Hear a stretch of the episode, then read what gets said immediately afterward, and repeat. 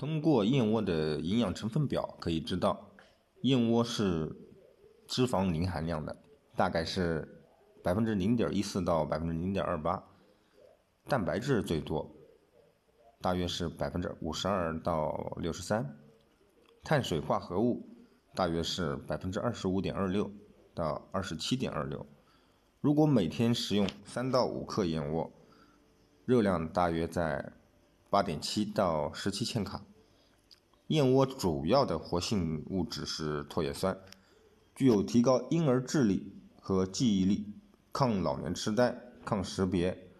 提高肠道对维生素及矿物质的吸收、抗菌排毒、提高人体免疫力、抗肿瘤、抗病毒。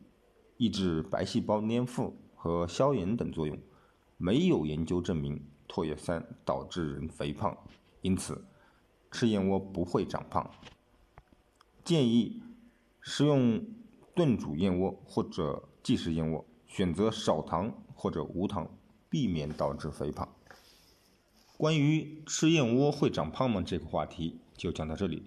有关于燕窝的其他问题，请添加我的微信。一四八九八七五零了解，